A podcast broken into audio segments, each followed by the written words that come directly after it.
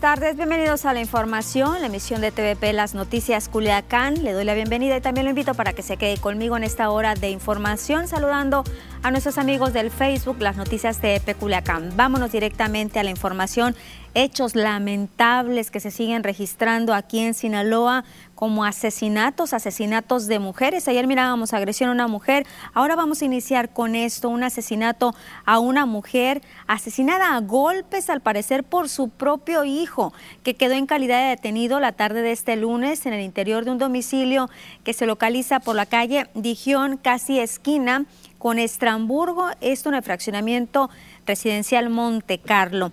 La mujer fallecida se llamaba María del Carmen, de 55 años de edad, quien vivía en dicho domicilio y fue asesinada por uno de sus hijos de 35 años de edad. Después de este hecho, el hombre fue detenido. Este reporte fue aproximadamente a las 4.50 de la tarde. Ante esto, pues ya le adelantaba que este agresor fue detenido. La misma fiscalía lo ha confirmado. La Fiscalía de Sinaloa ya tiene a disposición del Ministerio Público a esta persona por el delito de feminicidio, a partir de que se tuvo el reporte de los actos constitutivos del delito personal de la Fiscalía inició la acreditación de datos de prueba que ya son integrados en la carpeta de investigación.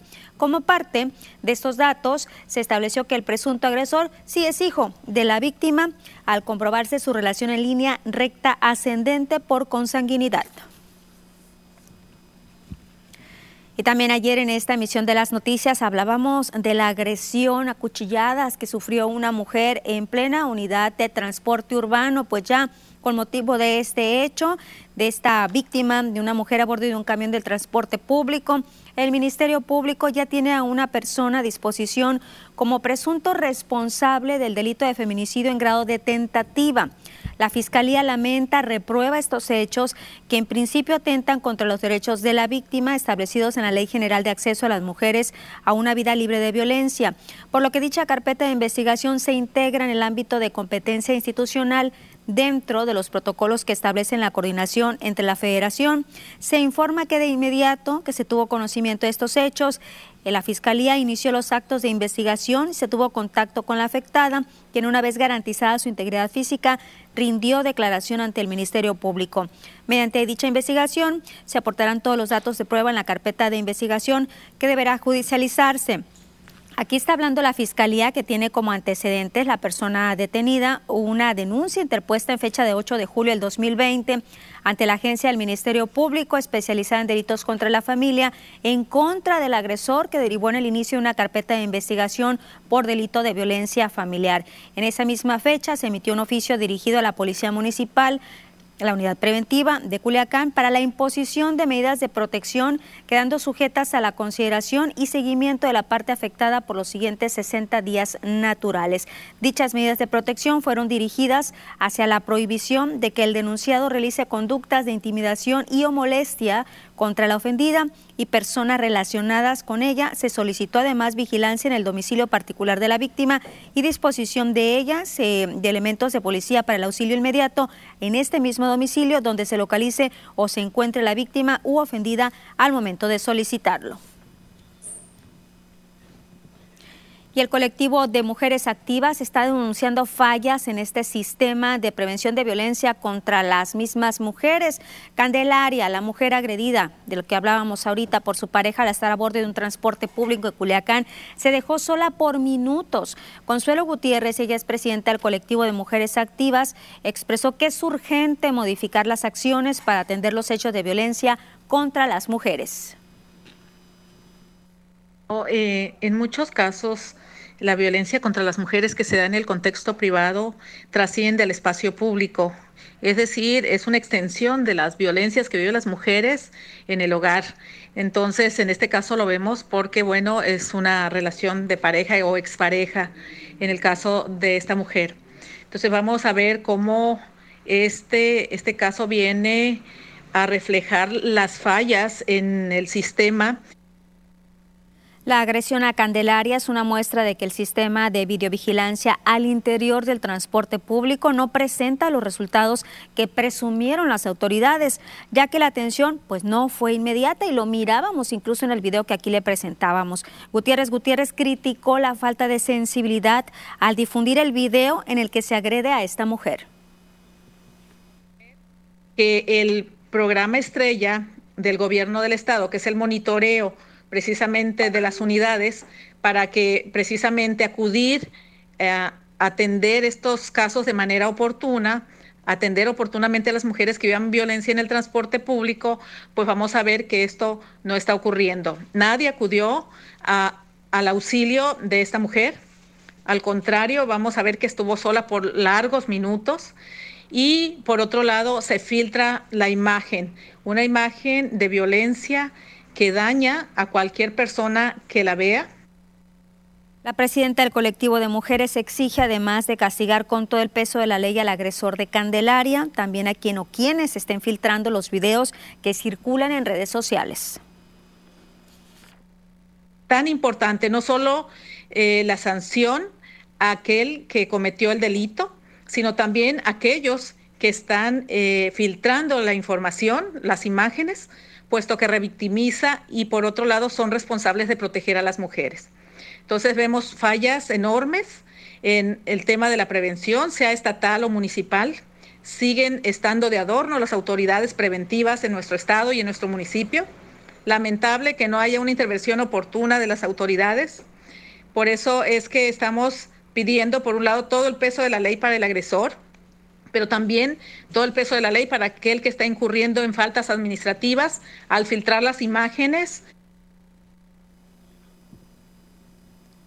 Y después de darse a conocer por parte de la Fiscalía de Justicia aquí en Sinaloa que la persona atacada con un cuchillo el día de ayer lunes por su pareja a bordo de un camión de esta ruta a Buenos Aires. Había interpuesto una denuncia por violencia familiar y se había girado una orden de restricción para protegerla de su agresor, la Secretaría de Seguridad Pública en Culiacán explicó que efectivamente hubo una orden de restricción en julio del 2020, a la cual en su momento se le dio atención puntual con las medidas que se establecen. Sin embargo, aclara que esta orden de restricción caducó a los 60 días de ser emitida y no fue renovada, por lo que el día de hoy pues se encontraba el día de ayer sin efecto. Efectivamente, esta persona había interpuesto una, una denuncia y este, un juez había decretado una orden de restricción hacia este, la persona masculina pero eso fue este, el año 2020. Eh, cabe mencionar que las órdenes de restricción tienen una vigencia de 60 días y si no se renuevan o, si no solicita la víctima una nueva, una nueva orden, pues, este, pues estas dejan de, de ser efectivas. Quinto Marmolejo comentó que a este momento tienen más de 200 órdenes de restricción a las cuales les dan cumplimiento, aclarando que el trabajo de la Policía Municipal es preventivo. Consiste en estos casos en el apercibimiento al agresor que no debe acercarse a la denunciante, los recorridos de vigilancia por el domicilio de la víctima, así como proporcionar a la víctima el número al que debe de comunicarse en caso de que considere que está en riesgo. Actualmente tenemos un aproximado de 200, 220 órdenes de restricción vigentes. Estamos este, nosotros trabajando con ellos, con rondines eh, y vía telefónica para verificar que se lleven a cabo estas situaciones. Primeramente, eh, la Policía Municipal es una policía preventiva lo que hacemos o el procedimiento que utilizamos nosotros es este, ponernos en contacto inmediatamente con la víctima para eh, mencionarle que está vigente su orden de restricción. También se le notifica a la persona que tiene la restricción que no puede acercarse. Eh, diariamente se hacen recorridos en los diferentes este, domicilios eh, para verificar esa situación. Y Samuel Ríos Gámez, presidente de la Unión Local de Cañeros CNC, fue asesinado junto con otra persona la mañana de este martes 16 de febrero a espaldas, esto fue a espaldas del Panteón Santo Tomás en la sindicatura del Dorado. El reporte fue cerca de las 11 de la mañana. El cadáver quedó a bordo de una camioneta, mientras que el cuerpo del hombre que lo acompañaba quedó a un costado de una motocicleta sobre un camino de terracería. Hasta el momento se desconocen más datos de este doble asesinato. Y Álvaro Francisco, de 30 años de edad, resultó herido por balas. Esto fue en el abdomen y tórax al ser atacado a balazos por un gatillero que le disparó en repetidas ocasiones cuando se encontraba en la cochera de su domicilio, alistándose para salir a su trabajo, cuando fue interceptado por un gatillero que le disparó, ya le decía, con arma corta, pero se desconoce el calibre ya que no quedaron casquillos en el sitio. Las autoridades informaron que la víctima manifestó que el sujeto armado le dijo que se trataba de un asalto, a la vez que le ordenó a la esposa de la víctima se retirara junto con sus hijos al interior del domicilio y luego le disparó en repetidas ocasiones sin llevarse las pertenencias del herido que se dedica a albañilería, lo que denota que se trató de un ataque directo. El hecho se registró por la avenida Ejército de Occidente, calle del Arroyo, en la colonia Rincón del Parque, aquí en Culiacán, Sinaloa.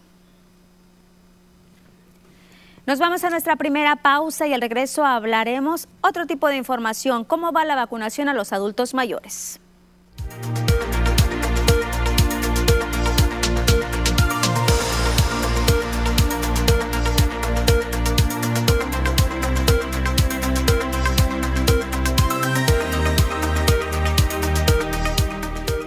Comentarios y saludos en el Facebook. César Díaz, buenas tardes, plebes, nos dice. Por acá, José Alfredo Anguiz, buenas tardes, Lupita. Bendiciones a ti y a todo el equipo de TVP Culiacán. Gracias, José Alfredo, porque siempre, siempre nos estás acompañando en esta emisión. Arnulfo Torres, buenas tardes Lupita. Ayer le comentaba en redes que pasajeros y chofer tuvieron mucho tiempo para ayudar a esta indefensa mujer. Muchos estuvieron de acuerdo, otros me criticaron, dice, pero sigo pensando que pudieron hacer algo y no lo hicieron. Pero te diré que lo que, lo que sí hicieron es grabar con sus celulares. Muy lamentable. Saludos a todo el equipo de TVP. Sí, muy, muy, muy lamentable lo que está sucediendo.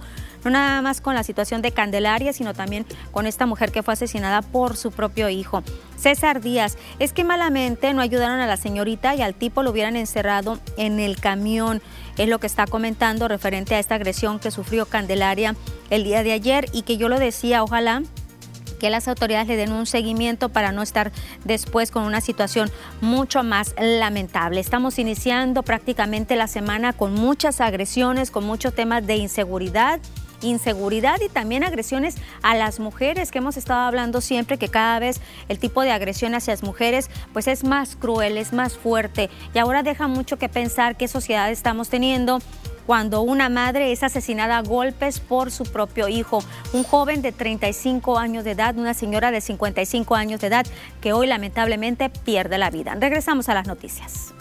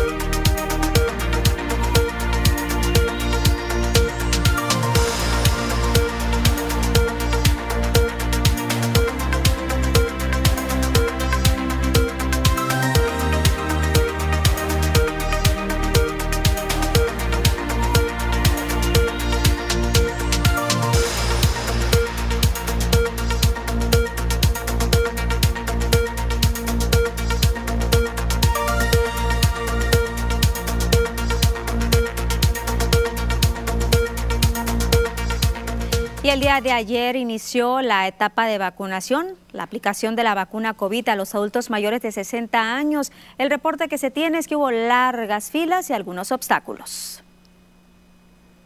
Se inició en México el plan de vacunación contra la COVID-19 para personas mayores de 60 años, con las dosis provenientes del primer cargamento de la firma AstraZeneca.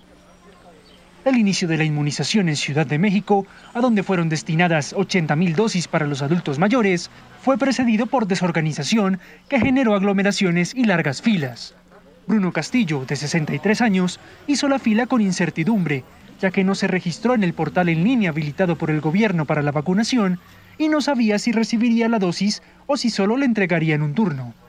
Ahorita pues la gente se mete, la gente no, no, no sé si no está informado, pero ve que la gente no, no hace caso, ¿no? La gente Mientras tanto, María Teresa Arenas, quien recibió la vacuna, comentó que tuvo que hacer fila para acceder a un turno, pese a que se había registrado en la web.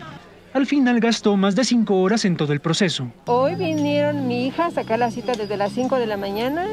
Eh, a las 6 nos dieron el, el número que nos tocaba y nos dijeron que nos podíamos retirar a casa, desayunar, tomar medicamentos y regresar. Yo me tocó mi cita cuarto para las 11. Según la alcaldesa Claudia Schimbaum, hubo errores en la previsión de la afluencia de personas y señaló que el fallo estuvo a que personas de otros distritos llegaron a vacunarse a puntos que no estaban destinados para ellas. Pero no solo en la capital hubo problemas logísticos. En otros puntos, como en Chiapas, también se presentaron extensas filas y demoras. Rosario Gallegos relata su testimonio. Me tomaron unos datos, pero no me, no me mencionan. ¿Cree que le falta organización? Hay, hay mala organización de venas, porque hay gente que ni está cuando yo vine. Cabe recordar que en algunos municipios del norte del país, una tormenta invernal causó el retraso en el inicio de la vacunación para los adultos mayores. Y le digo cómo va, cuál es el porcentaje de avance en la aplicación de esta vacuna. Pues las autoridades del gobierno federal están reportando un 10% de avance en la aplicación de vacuna a personas mayores de 60 años en este primer día, solo el primer día ayer de poner en marcha esta segunda etapa de vacunación. Hugo López Gatel, subsecretario de Prevención y Promoción de la Salud, explicó que se aplicaron 87.472 dosis de la vacuna AstraZeneca, misma que se distribuyó en las 32 entidades federativas. Precisó que 6.691 personas han presentado alguna reacción después de aplicar la vacuna. De estos, solo 33 han sido eventos de consideración mismos que fueron ingresados a un hospital por horas para estar en observación no se ha terminado con eh, la vacunación del personal de salud. Esta se hace eh, específicamente con el uso de la vacuna Pfizer BioNTech, la de personal de salud, y en este momento estamos vacunando a las personas mayores con la vacuna de AstraZeneca, por razones que comentaré enseguida. La siguiente. La suma acumulada es 813 mil 785, independientemente de cuál es la vacuna utilizada. Aquí estamos la suma de ambas vacunas. La siguiente. Y aquí se ve cómo se arrancó el operativo. Se dispusieron 333 eh, municipios, ayer se lograron arrancar en 144 y hay 1.081 puntos de vacunación programados. Marcelo Ebrard, secretario de Relaciones Exteriores, aseguró que México tiene garantizada la compra de 232.33 millones de dosis que han sido prepagadas a siete farmacéuticas internacionales, además de estar a la espera de las vacunas que son envasadas en nuestro país. Millones de personas, porque son dosis dobles. AstraZeneca, ya dije aquí, se firmó en octubre esta se va a envasar en México, es un acuerdo con Argentina. Ahora que tengamos la visita del presidente de Argentina, vamos a detallar eso por indicaciones también del presidente López Obrador. 77.4 millones de dosis se adquirieron, número de personas, porque también son de dos dosis. Pfizer, 34.4 millones. Cancino, 35 millones. La rusa Sputnik, 22 millones. AstraZeneca de la India, que es una adquisición reciente, la que estamos ahora aplicando en México, dos millones. Sinovac de China, recién hecho este contrato, de 10 millones. En total son 232.33 millones de dosis a esta fecha contratados, prepagados y comprometidos.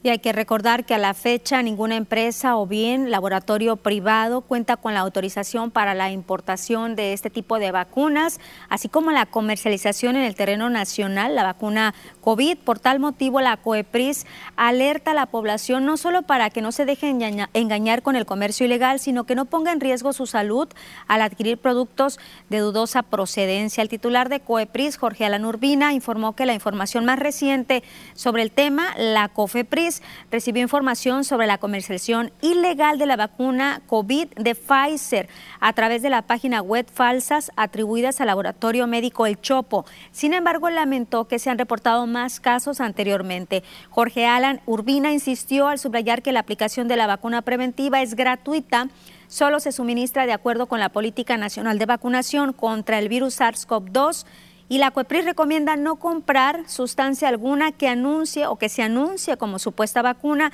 de la empresa Pfizer.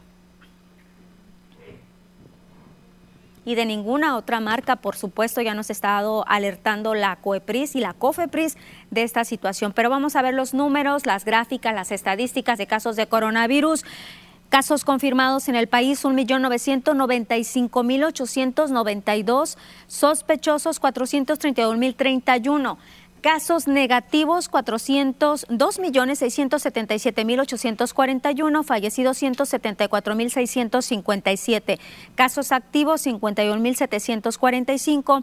Recuperados, 1.555.923. Sinaloa, Casos confirmados 32.164, sospechosos 688, fallecidos 4.832, recuperados 26.719. Veamos ahora los casos activos, 613, de ellos 126 en Ahome, 2 Angostura, 1 Badiraguato, 0 Concordia, 0 Cozalá, 291 Culiacán, 3 Choix, 3 Celota, 0 Escuinapa, 9 El Fuerte, 59 Guasave, 81 Mazatlán, 3 Mocorito, 3 El Rosario, 17 Salvador Alvarado, 0 San Ignacio, 8 Sinaloa y 7 en Nabolato. Y en este tema de la vacuna COVID está denunciando el precandidato de Movimiento Ciudadano al gobierno del estado de Sinaloa, Sergio Torres, que la aplicación de esta vacuna en la entidad está siendo una dádiva del presidente de la República, Andrés Manuel López Obrador, para beneficio del candidato de Morena, Rubén Rocha Moya. En Sinaloa es evidente que Morena está manejando el reparto de la vacuna como si fuera una, una dádiva del presidente para favorecer a Rocha y eso no se vale. Exigimos que la vacuna del COVID-19 no se condicione a cambio de los votos para Morena. En esa misma conferencia de prensa se le cuestionó a Sergio Torres estos señalamientos que han surgido en su contra de facturas de compras simuladas cuando fue alcalde de Culiacán, así como las acusaciones de la DEA, quien dio a conocer una corrupción en la empresa Pescadores Libres del Nico, la cual estaba incluida en el 2020 en el padrón de beneficiarios de la Secretaría de Pesca y Acuacultura, cuya asociación se presume está ligada al cártel de Sinaloa, a la cual se le otorgó en el 2020 53 contratos por medio del programa de empleo temporal al pesquero. El precandidato comentó sentirse tranquilo y aclaró que es normal que surjan estas versiones porque estamos en época electoral. En el tema de las facturas, yo lo dije en su momento, no hubo ninguna compra simulada. Están las actas de entrega-recepción, está la entrega de lo que se compró, no tenemos nada que ocultar se le dio apoyo a esos dos pescadores por 1.300 pesos a cada uno y el programa se apoyó a más de 27 mil pescadores. Entonces, que si alguien en su vida privada comete un delito, yo exijo que se aplique la ley Acompáñeme a una pausa. Le recuerdo que también estamos transmitiendo en el Facebook las noticias de Peculiacán. Al regreso hablaremos que mañana inicia ya la cuaresma.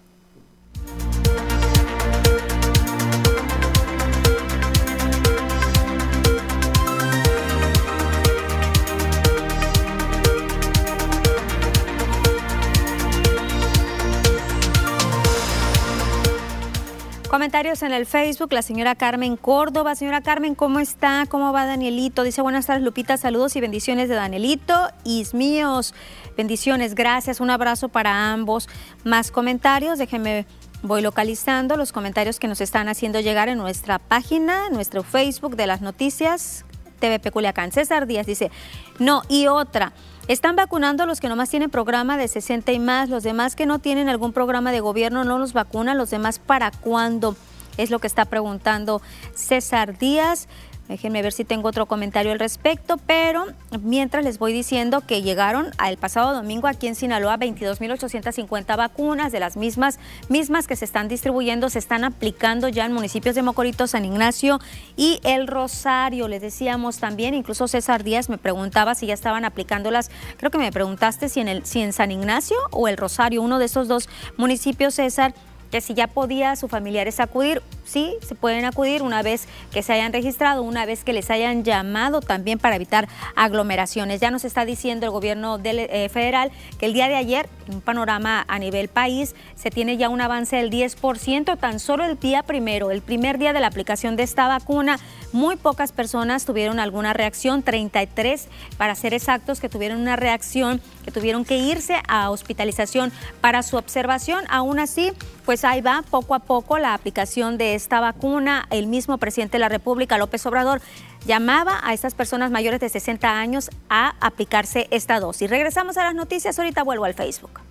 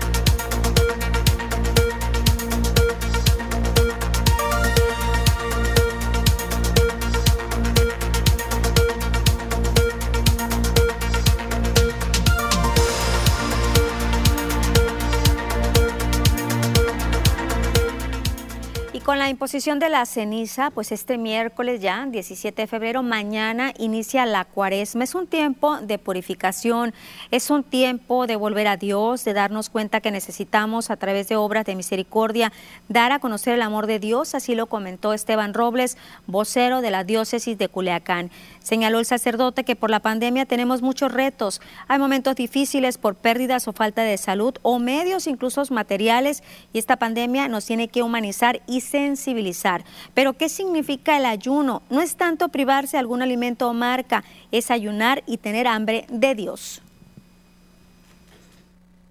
Entonces, cuando yo tengo esta serie de sacrificios corporales, me ayudan a, tener eh, un acercamiento más al ámbito espiritual, pero es un apoyo, o sea, no, no, no es que tengamos que dar marcas o o recetas de que sí, que no, ¿no?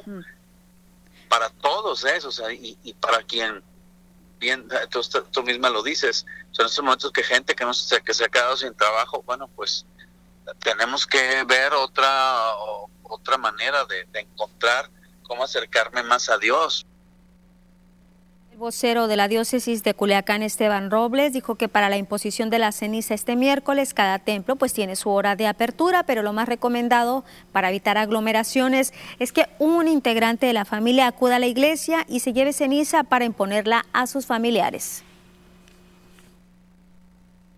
Que vaya una persona por familia, que le pongan la ceniza al que va y el otro pues lleve, ya sea un algunos haremos sobrecitos de, ceniza, otros pueden llevar un, no sé, una, una servilleta, un pañuelo desechable y que le pongan allí la ceniza un poco.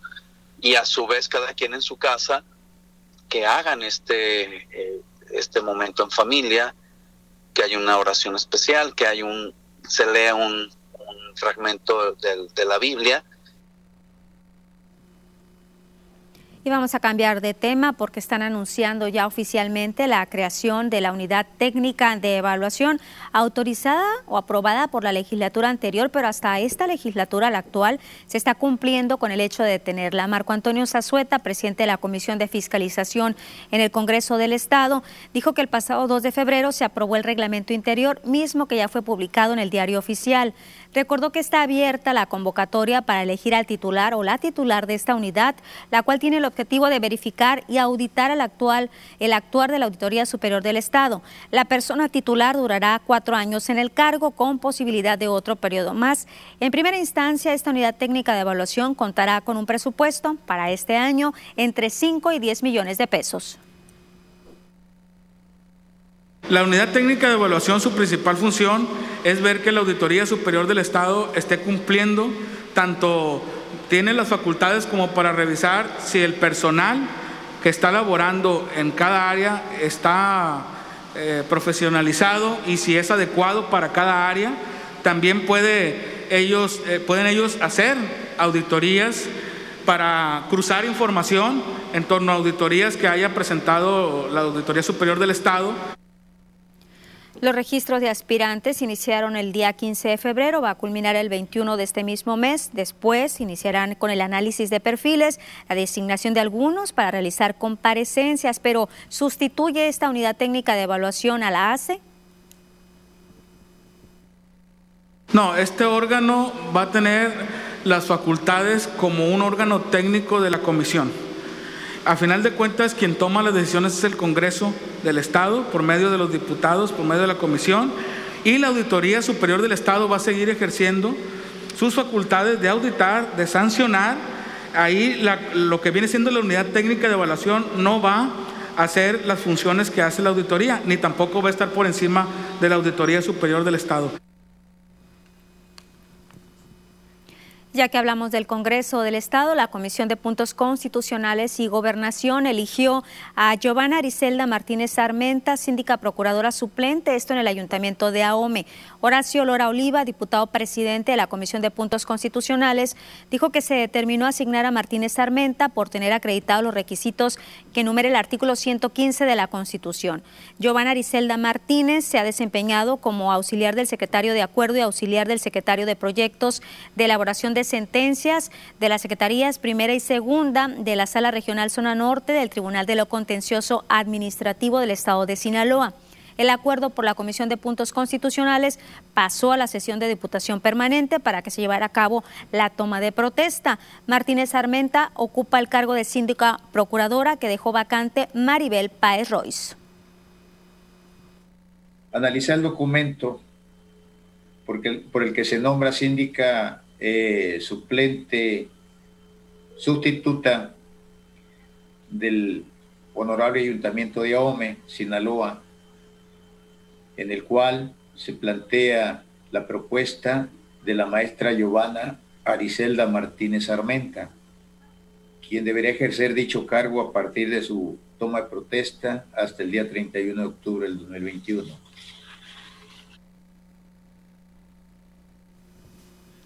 La Diputación Permanente convocó a un nuevo periodo extraordinario de sesiones. El periodo extraordinario de sesiones se va a desarrollar el viernes 19 de febrero va a durar el tiempo necesario para desahogar puntos diversos.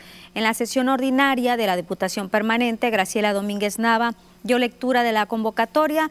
Los puntos a tratar en el periodo extraordinario son Primera lectura del dictamen que propone reformar y adicionar diversas disposiciones de la Constitución Política del Estado de Sinaloa en materia del Centro de Conciliación Laboral. Primera lectura del dictamen que propone reformar el artículo 22 de la Constitución Política del Estado de Sinaloa en materia de Parlamento abierto. Primera lectura de dictamen que propone reformar la constitución política del Estado de Sinaloa en materia del voto de los sinaloenses en el extranjero. Primera lectura de dictamen que propone reformar el artículo 35 denominado del cronista municipal de la Ley de Gobierno Municipal del Estado de Sinaloa. Solicitud de licencia de la licenciada Lucila Ayala Moreski, de Moreski, magistrada propietaria de la Sala Superior del Tribunal de Justicia Administrativa del Estado de Sinaloa, con fundamento en el artículo 107, párrafo segundo de la Ley Orgánica del Congreso del Estado. Se podrían sumar otros puntos que a juicio de la Cámara deberán también resolverse en este periodo extraordinario de sesiones. Y el día de ayer ya inició la tercera fase de este proyecto, este programa de preinscripciones en línea denominado Todos. En lo que va del proceso, que comenzó el 2 de febrero, se han registrado 92.952 alumnas y alumnos de educación básica. Por niveles educativos, en primer grado de preescolar se han prescrito 4.567 niños de 3 años de edad. En segundo grado de preescolar, 23.543. En primero de primaria, 31.672 y en secundaria, 33.672 alumnas y alumnos. De estos 92.000 alumnos preinscritos, 48.742 lo ha hecho a través del modelo tradicional, mientras que 33.480 el modelo de registro previo. Durante el primer día de esta etapa se preinscribieron 4.948 nuevos alumnos. Les recuerdo la página para los papás, los tutores, es preinscripciones.sinaloa.gov.mx, también un call center a su disposición 6678 46 42 40. Aquí la línea sigue siendo la misma y por eso el mismo objetivo de decir el abandono escolar es lo que hay que combatir y no se nos va a quedar alguien fuera. Entonces, hoy es importante cubrir la parte de la preinscripción, sabiendo que hacia adelante tendremos que darle seguimiento a más o menos 132 mil niños. Por cierto, le digo que las preinscripciones en el módulo en el modo presencial van a ser el viernes 19 de marzo en escuelas públicas, en comunidades sin internet, en escuelas particulares y centros de atención múltiple. Le recordamos que hubo un operativo implementado en el Parque Las Riberas con motivo del 14 de febrero, pues el Ayuntamiento de Culiacán implementó un operativo por este día, el Día del Amor y la Amistad, en este lugar, supervisó todas las secciones del lugar para salvaguardar la integridad de los visitantes. Como resultado de ello, se tuvo una jornada tranquila sin incidencias. La Administración del Parque La Ribera reforzó la seguridad del espacio con agentes de la Secretaría de Seguridad Pública y Tránsito Municipal, quienes realizaron rondines en cada una de las secciones para evitar conductas indebidas. Las autoridades municipales también verificaron que los visitantes cumplieran con las medidas de sanidad para prevenir coronavirus. Elementos de la Policía Municipal invitaron a los asistentes que no lo portaban a usarlo, por lo que no se presentó algún incidente al respecto y dándole un seguimiento a esta situación de estas bajas temperaturas en Estados Unidos y Canadá que están afectando la distribución del gas en nuestro país, pues los consejos de administración de la Comisión Federal de Electricidad Internacional y CFE Energía dieron a conocer las alternativas de acción ante estas afectaciones a la distribución de gas natural. Le doy a conocer algunas. Incluir el almacenamiento en la estrategia comercial y operativa de la empresa para minimizar los impactos negativos de movimientos abruptos en los precios y variaciones drásticas en los volúmenes solicitados por México para generar electricidad, garantizar el suministro de otros combustibles sustitutos para centrales de generación duales que ante esta eh, contingencia generada en Estados Unidos por las restricciones de suministro requiere SENACE por cuestiones de confiabilidad, adquirir gas natural líquido para fines de flexibilidad operativa, organizar y ejecutar una amplia estrategia de cobertura financiera para garantizar precios en el suministro de combustibles para la Comisión Federal de Electricidad. Hay un dato también, la demanda residencial y comercial de gas natural en Estados Unidos aumentó con esta situación 14% y en esta última semana, del 5 al 12 de febrero, se disparó hasta un 41%, es decir, se incrementó al doble de lo que la Comisión Federal de Electricidad puede importar a México, 8.200 millones de pies cúbicos diariamente. Y el alcalde de Culiacán, Jesús Estrada, acusó a la Comisión de Puntos Constitucionales y Gobernación del Congreso del Estado, que preside el diputado Horacio Lora, de actuar con perversidad en el proceso legislativo sobre el tema de solicitud de municipalización del Dorado, al pretender hacer creer a los solicitantes que es presionando al Ayuntamiento de Culiacán cómo su solicitud será aprobada, cuando saben bien, dice, que no hay sustento jurídico y sería anticonstitucional hacerlo, ya que asegura que no contiene estudios técnicos, la consulta no tiene el sustento jurídico y la documentación que argumenta la solicitud está desfasada, por lo que el contexto económico, político y social que se plantea no es el que había hace 10 años cuando se inició este movimiento. Quieren sacarlo como de lugar a sabiendas de que no va a ser aprobado por los municipios ni por el resto de los diputados tampoco, pero ellos quieren quedar bien. ¿Y a costilla de quién? Pues del presidente municipal que les va a decir que no según ellos les mandamos un documento que aquí le vamos a repartir ahorita con toda la argumentación y fundamentación legal correspondiente. Uno de los puntos que quiero resaltar es que en aquel tiempo era El Dorado, Emiliano Zapata y Baila estaban incluidos. Hoy ya no están. Las condiciones cambiaron, obviamente. La consulta que hicieron no es correcta, no, no está justificada, no está sustentada. El contexto económico, político y social ha cambiado bastante en 10 años. Aseguró que los diputados que están promoviendo este dictamen han politizado este movimiento legítimo de los ciudadanos del Dorado. Afirmó que esto tiene un trasfondo que es aprovechar esta coyuntura política en favor de un proyecto o bien de un candidato. Pues de generar una grilla política electoral para conseguir votos nada más y utilizarlos, creo que no merecen estos señores o señoras que los traten de esa manera. Son momentos político-electorales que están aprovechando ellos porque algún compromiso hicieron ellos o algún candidato y hoy quieren cumplírselos, pero en forma irregular, en forma fallida, porque esto no, va a transitar. No hay fundamento legal para ello, no hay un procedimiento eh, legislativo que sustente esa petición perversa que están generando y que quieren la semana que entra sacarlo. ¿Cuál es la prisa que tienen? Nos vamos a pausa, regreso información deportiva.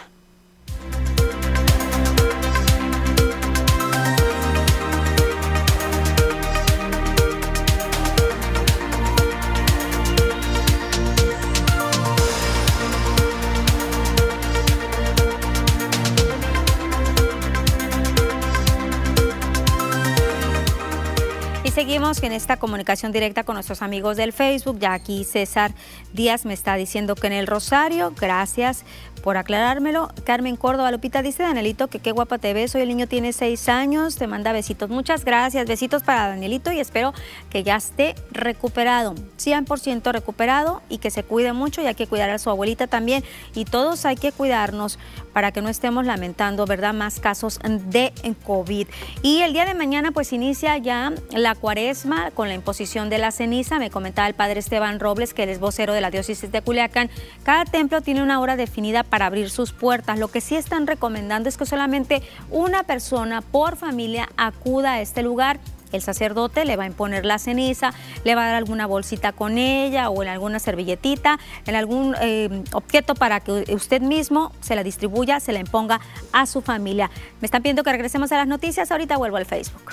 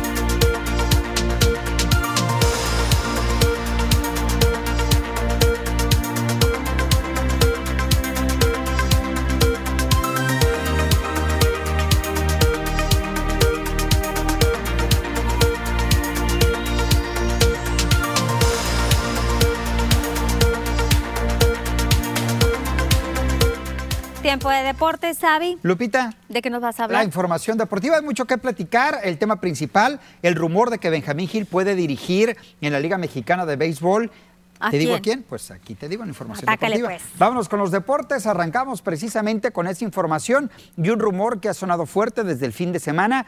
Ha crecido, pero insistimos, es rumor, no hay nada oficial todavía, lo cual podría confirmarse el día de mañana de que Benjamín Gil, el manager de Tomateros de Culiacán y cuatro veces campeón en la Liga Mexicana del Pacífico, suena como rumor fuerte para dirigir al nuevo equipo de la Liga Mexicana de Béisbol, los Mariachis de Guadalajara. Hablamos del béisbol de verano. Benjamín Gil, únicamente dirigido a tomateros de Culiacán en su corta carrera como manager. En cinco temporadas dirigidas ha conseguido cuatro campeonatos. Se dice que mañana el equipo de mariachis de Guadalajara haría oficial el nombre de su manager. Veremos si se confirma que es Benjamín Gil o sale el nombre de otro manejador. Seguimos con el béisbol, pero en la localidad. Y es que el gobernador del estado de Sinaloa, Quirino Ordaz Coppel, vaya que si le cumplió, le cumplió la petición a Julio Urías de tener una mejora o una mejoría en, su estadio, en el campo de béisbol de la Higuerita, en donde comenzó a forjar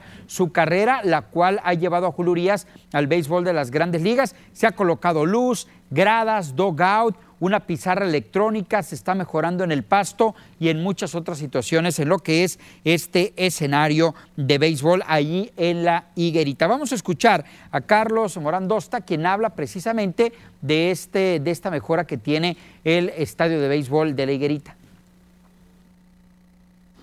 decirles a nuestros aficionados al béisbol que lo están esperando que este campo ya está colocado todo el pasto Estamos esperando unos 25 días para que agarren las raíces y pueda verse verde completamente. La iluminación está terminada al 100%. Tenemos un tablero electrónico también ya colocado, iluminado al 100%. Tenemos los dogout terminados con sus baños y bodegas para toda la utilería. Vámonos al fútbol porque ayer eh, se llevó al cabo otro partido más correspondiente a la jornada número 6 de la Liga MX, Torneo Guardianes 2021. Pachuca recibió al Atlas, el conjunto rojinegro se apuntó a la victoria, un gol contra cero. Víctor Malcorra anotó al minuto 13 para darle el triunfo al Atlas, el primero, por cierto, en lo que va del torneo. Pachuca no ha ganado y Pachuca es último lugar. Reacciones tras el partido. Sabíamos que estábamos en crecimiento pero la manera de, realmente reflejar ese crecimiento era con los resultados. Entonces, y hoy lo que venía era tratar de sumar de a tres. Así que, si bien lógicamente pasamos momentos difíciles, Pachuca es un equipo que, tiene muy buenos jugadores. Eh, nos costó jugar. Este, sencillamente fue eso. Hoy hubieron dos equipos, a mi parecer, ¿no? Atlas capaz que intentó un poquito más, pero dos equipos temerosos. El día de mañana va a cerrar la actividad de la jornada número 6 cuando el equipo de los Tigres de la U de Nuevo León, actual subcampeón del Mundial de Clubes, se enfrente a la máquina celeste de el Cruz Azul. Veremos cómo llega Tigres después de participar en el Mundial de Clubes. Habla Nahuel Guzmán previo a este compromiso. Y respecto a lo que viene, ahora será un calendario bastante apretado, con partidos cada 4, 3, 4, 5 días. Eh, creo que el, grupo está, está preparado para, afrontarlo. Sabemos que, no podemos quedar rezagados en, la tabla. De alguna manera ciertos resultados nos han ayudado a no quedar tan atrás. Es lo más importante, Lupita, la información deportiva, recalcar así rapidito, Uriel Antuna de Chivas vuelve a dar positivo en COVID, ¿eh? después de seis, siete meses aproximadamente. Avi, seguimos hablando de Benjamín Gil en el Facebook, nos vamos a pausa.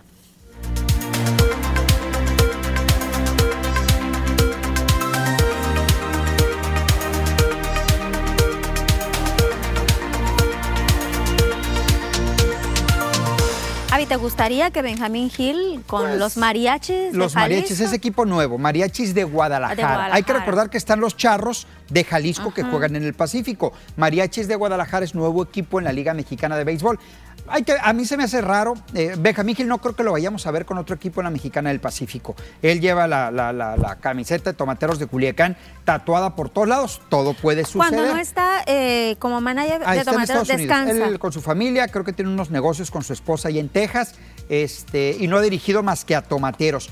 Él eh, había dado a entender en algún momento que en Liga Mexicana de Béisbol no iba a dirigir. Vamos a ver si este rumor se hace redondo. Sería bueno verlo, a ver qué pues hace con un equipo pequeñito, a diferencia de lo que es Tomateros, un equipo grande y con 13 títulos. Yo creo que ahí sería un ganar-ganar porque su experiencia la va a compartir con los integrantes de mariachi y de, o mariachis, como sea. y aparte, pues él se va a seguir fogueando. Definitivamente, aunque ya el fuego, imagínate, cinco temporadas y cuatro campeonatos. Bueno, pero un poquito más. Avi, te veo mañana. Regresamos a las noticias.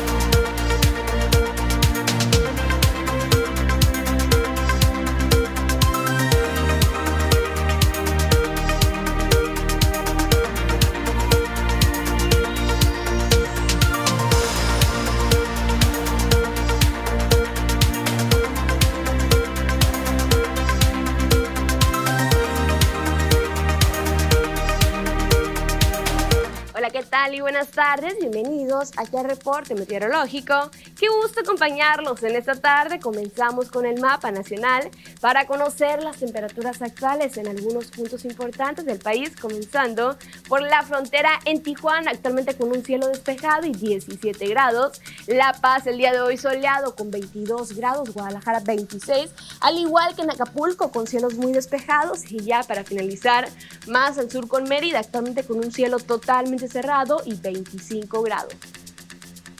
Nos vamos a conocer las temperaturas actuales para nuestro estado Sinaloa, las cuales varían entre los 24 y los 25 grados y que nos esperan los próximos días.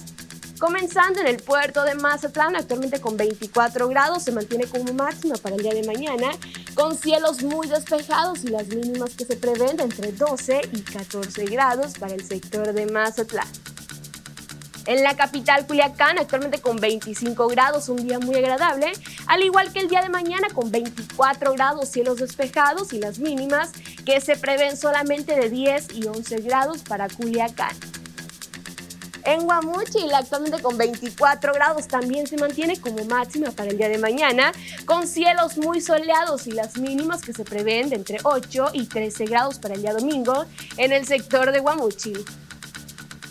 Más al norte, en Guasave, actualmente con 24 grados, las máximas para los próximos días, que van a variar entre los 23 grados para el día miércoles y los 31 grados, y las mínimas que se prevén de entre 8 y 11 grados para Guasave.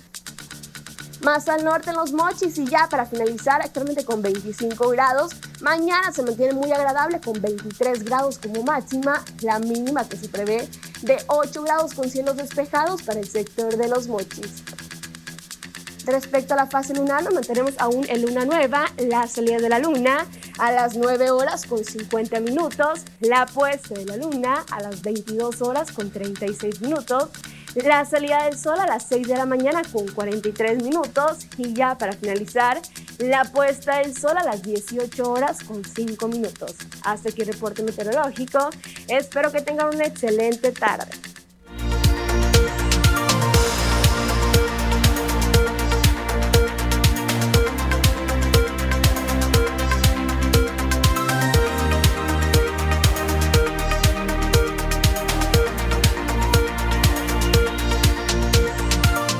Esta última parte del Facebook quiero recordar el teléfono que tiene a disposición de los padres de familia, de los tutores, la CEPIC, es el 6678 464240. ¿Tienen alguna duda en este proceso de preinscripción? Esta línea, el día de ayer inició ya la etapa tercera denominada Todos.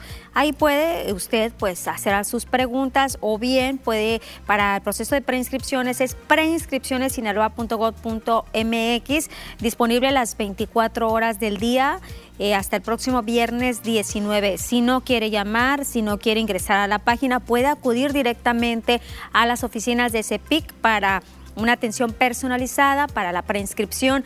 Puede estar ahí en CEPIC o los servicios regionales o los centros de atención que habrá en cada municipio, que hay en cada municipio, así como en las redes oficiales de la misma Secretaría. Ya falta muy poquito tiempo para que culmine este proceso y ya se han registrado 92.952 alumnas y alumnos en todo el estado. Les recordamos que es para primero de preescolar, segundo de preescolar, primero de primaria y primero de secundaria para los que vayan a inscribirse en este nivel básico. Ya la UAS ha dicho para las prescripciones que van a iniciar el próximo 22 de febrero. Regresamos a las noticias.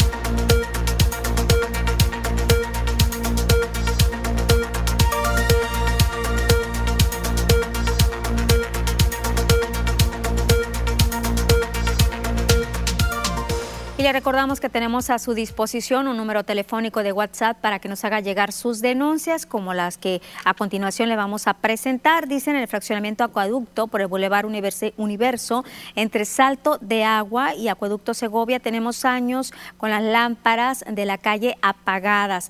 También nos están reportando en Abolato por la calle Almada, tenemos lámparas fundidas y el presidente no hace nada, todo por la bolsa, dice. Esto es frente al Instituto Forja. Para denunciar, el año pasado hicieron remodelación al canal que pasa por la colonia Chula Vista, eh, calle Ejército de Occidente. Me gustaría que viniera, que vieran cómo está lleno de maleza y aguas negras. Mi preocupación es cuando lleguen las lluvias nos vamos a inundar. Nos preguntan también por qué no le destapan la cara a esa persona que agredió a su pareja para que lo identifiquemos. Por ley, en este tema de seguridad, no podemos incluso ni siquiera dar la identidad completa de la persona. Para que nos ayuden en otro tema, a que vengan a recoger una tierra por la Venustiano Carranza y privada, ya que esta tierra bajó de arriba cuando llovió y nunca vino el ayuntamiento a quitarla. Es problema en todos los años, es molesto porque tenemos unos vecinos jóvenes con motos. Le recordamos nuestro número de WhatsApp 6671 779946. Y con esta información nos despedimos. Gracias, nos vemos mañana.